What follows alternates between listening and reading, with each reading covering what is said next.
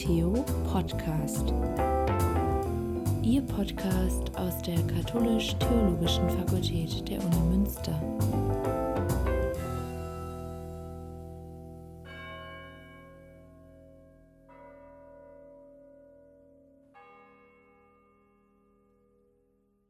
Verena Suchat-Kroll ist wissenschaftliche Mitarbeiterin an der Arbeitsstelle für theologische Genderforschung. Sie interviewt Dr. Inidor Castar, eine evangelische Theologin aus Burkina Faso. Diese Folge des Theo-Podcast ist auf Englisch, da Dr. Inidor Castar auf Englisch forscht und dies, anders als Deutsch, eine der vielen Sprachen ist, die sie fließend beherrscht.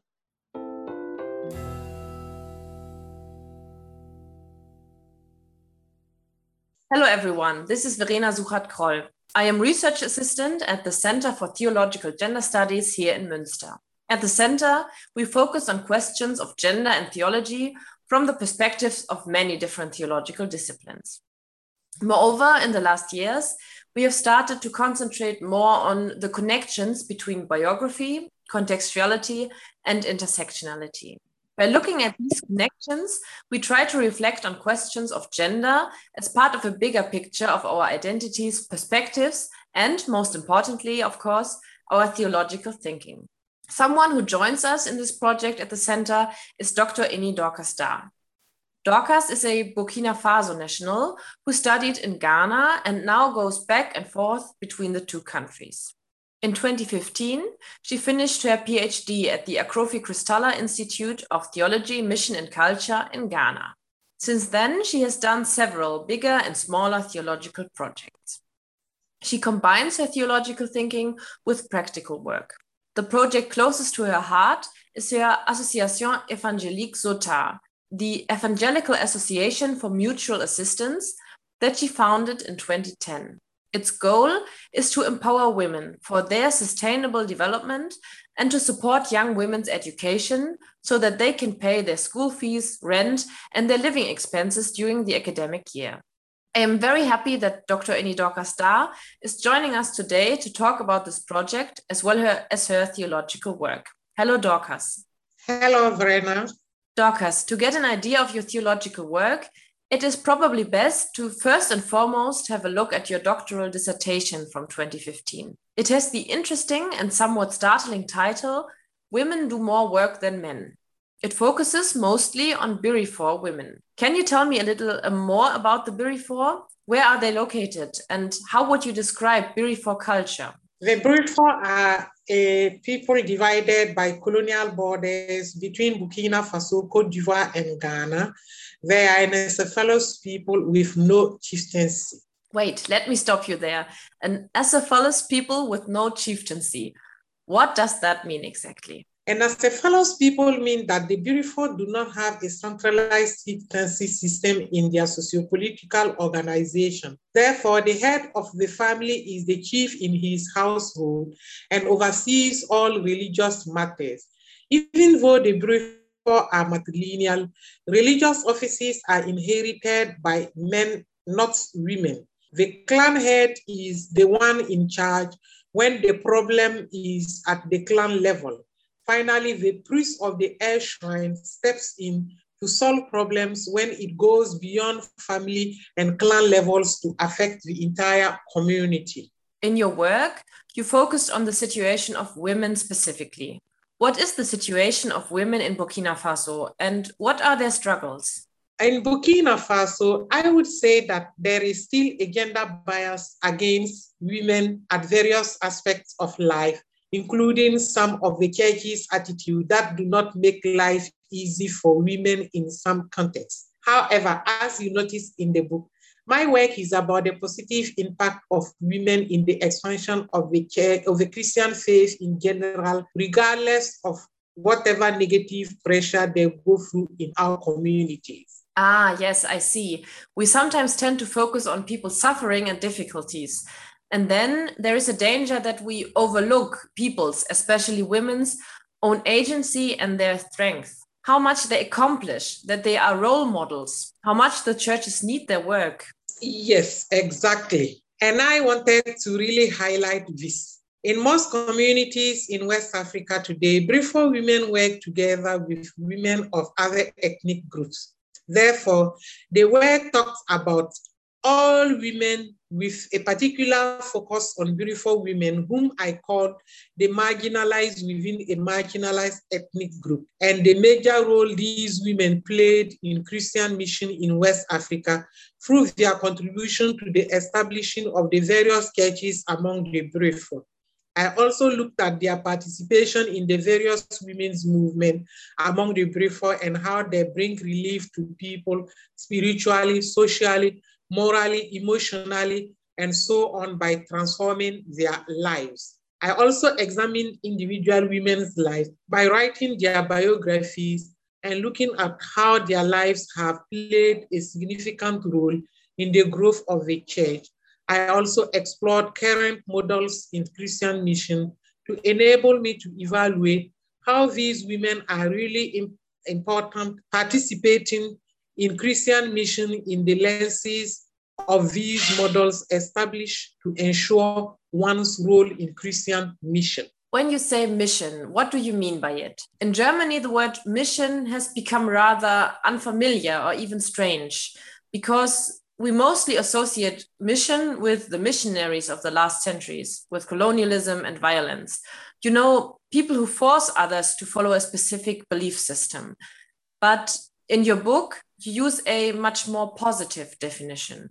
From what you have described so far, maybe we could describe mission as working toward the development of the church and helping people transform their lives through the good news that is God's word, something like that. When I talk about mission in my work, is about the work every Christian can do to for the expansion of the good news of the gospel. Mission here is not going out there to impose the gospel or waging war against people to force them to become Christians. It is rather living in such a way that people see the image of Christ in us and voluntarily accept Christ.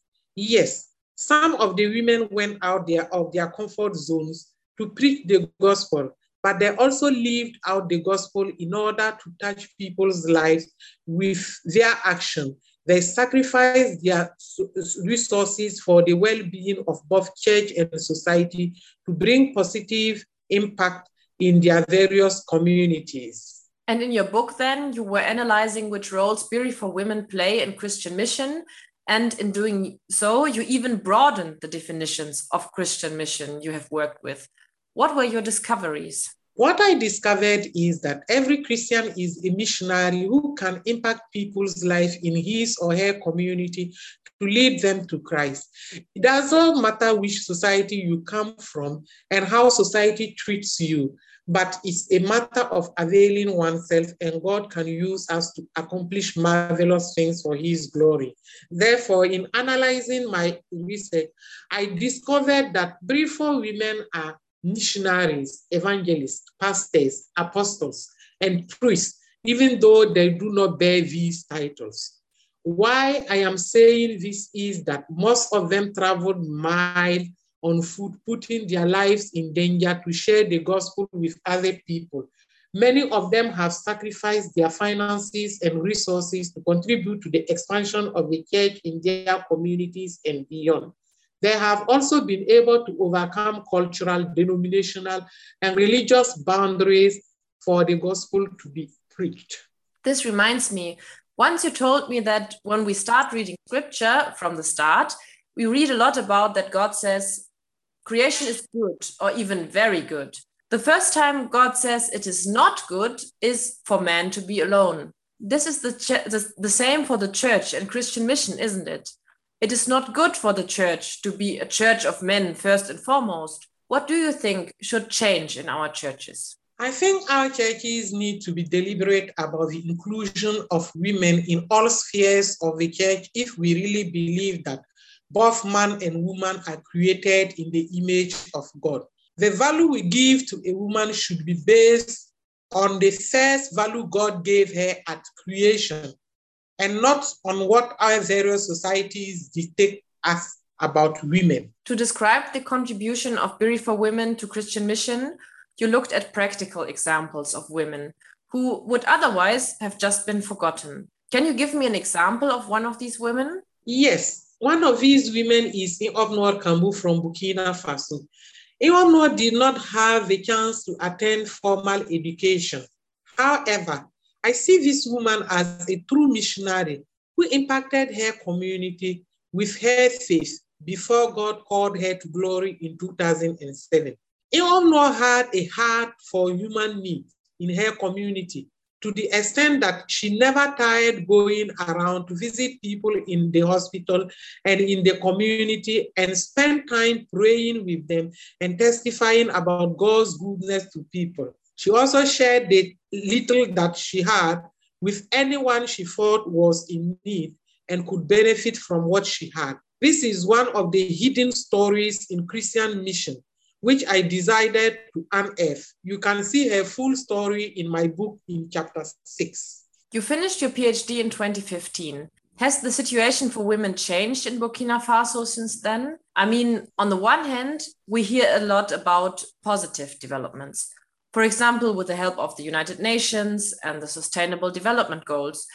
But lately, on the other hand, especially for Burkina Faso, we hear a lot about terrorist attacks, many refugees looking for a safe place to stay. How would you describe the situation, especially for the women and girls? You are right about the changes that are occurring in Burkina Faso, but still life is becoming more and more difficult for families living in zones that have been invaded by the terrorists. Many people have had to move out of their villages to find safe havens elsewhere. As we know in situations of war, women and children are the most vulnerable.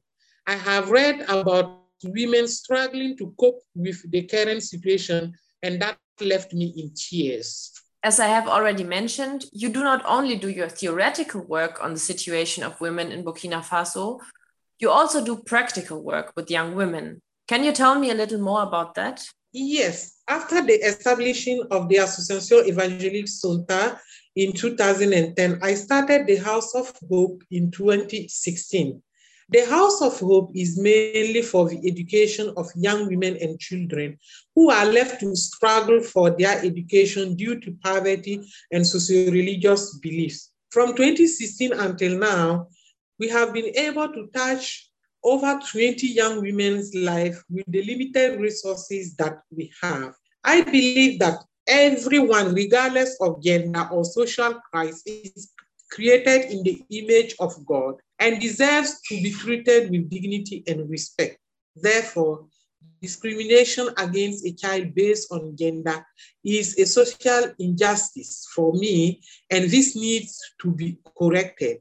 Thus, my commitment to seek decent education for these young women in a sound environment.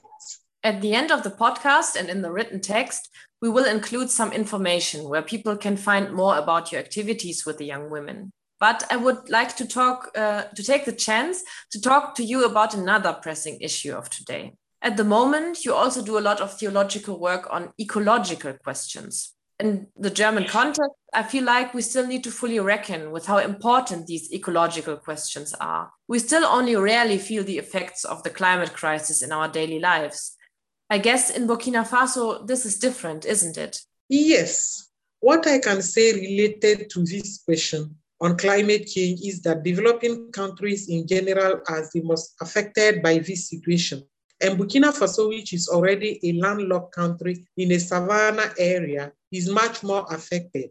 There are times the heat becomes unbearable, making life very difficult for most people who are already struggling to put one meal on the table, let alone getting a means to adjust to the situation. Currently, you're writing an article about gold mining. Can you tell me what you're looking at exactly? The article I wrote on gold mining looked at how this desacralization of gold in the southwest of Burkina Faso is affecting creation, human and other than human creation included. What does desacralization mean? In the southwest of Burkina Faso, gold was seen as something sacred that people could not produce in big amounts? Yes, as you just said, gold was seen as something sacred, which people were not supposed to break the rock in search for. Even when the Lobi, the people in the southwest of Burkina Faso saw gold in rock, they took it and left it on the hill because for them, God kept the gold inside the rocks. The Lobi even believed that it was forbidden for a Lobi to wear gold. And if one insisted, the gold would swallow their soul. Women could only wash the, what the rainwaters washed down and sold them in the market so to use the money to buy useful commodities for the well-being of their families. So, in your article, you show that just getting rid of a traditional religious perspective on gold and starting to only look at it from an economic perspective of getting more money out of it really becomes a burden on people and the whole community. What I find really interesting about that is finding an appropriate relationship to traditional religions and tradition. On the one hand, when we look at women in Burkina Faso, one might say it is important to overcome traditions. For example, when women are seen as lesser than men and discriminated upon right from birth, thus making life difficult for them in society. On the other hand, when we look at how nature is valued and safeguarded, for example, when gold is not produced in a responsible manner, one might say it is important to keep traditions or traditional religion. How would you navigate between the two? It is not a matter of keeping traditional religion or throwing it away. However, it is all about promoting what is positive in traditional practices and letting the gospel transform what needs transformation for the well being of creation. Which role would you like the churches to play when faced with crises like these? The church should have a clear position about things like gold mining and other practices that are affecting creation negatively. Because if we love God as Christians, then we ought to safeguard the integrity of creation for the glory of the Lord by not keeping silent over actions that are destroying the universe. And which roles should we as Germans play? I mean, of course, we do not decide on how to do the gold mining, but we are part of one global economy. We buy gold and benefit from the exploitation of nature. And we are not as much affected by the climate crisis as other countries in the world. What would you say? Hmm. this is a challenging question for me. However, like in the case of the transatlantic slave trade, I have already met a group of people, Christian in Liverpool, who are trying to redeem the descendants of those affected by the slave trade. I have also met Christians in the US who are trying to redeem people's lives in uh, the Congo by trying to build schools for communities that are still having schools under trees and so on. So I think that the idea of these two groups above can serve you as an example for contributing to building sustainable programs for Burkina Faso because poverty and unemployment are mainly the leading forces behind people turning to look for quick money without realizing the long-term consequences for their lives. You could also contribute towards the education of people towards a better understanding of sustainable development. Dorcas, in the last minutes, you gave us a glance into your theological work and also your practical work. And I know this is kind of a meta question, but how would you describe how your biography or your own experiences in life, your specific context, and your theology influence each other? As I told you lately, I come from a very difficult background I struggle with vital needs to reach where I am today. And for me, being able to complete a PhD is only by God's grace. Therefore, I have taken the resolution to not close my eyes and ears to the cry of any person, especially women I meet in need of vital resources for survival. I believe that my theology of hope, social justice, and let us say holistic mission in short, is useless if it does not take the socio-religious context within which I live and work into consideration. Thank you very much for these fascinating insights into your work. And for everyone who is interested to learn more from Dorcas, you can go and buy or borrow her book, Women Do More Work Than Men. You can find the details in the description to the podcast. And you can learn more about her practical work with young women on Facebook at Association Évangélique Sotar. And we are also very much looking forward to welcoming her in person in Münster this October and November.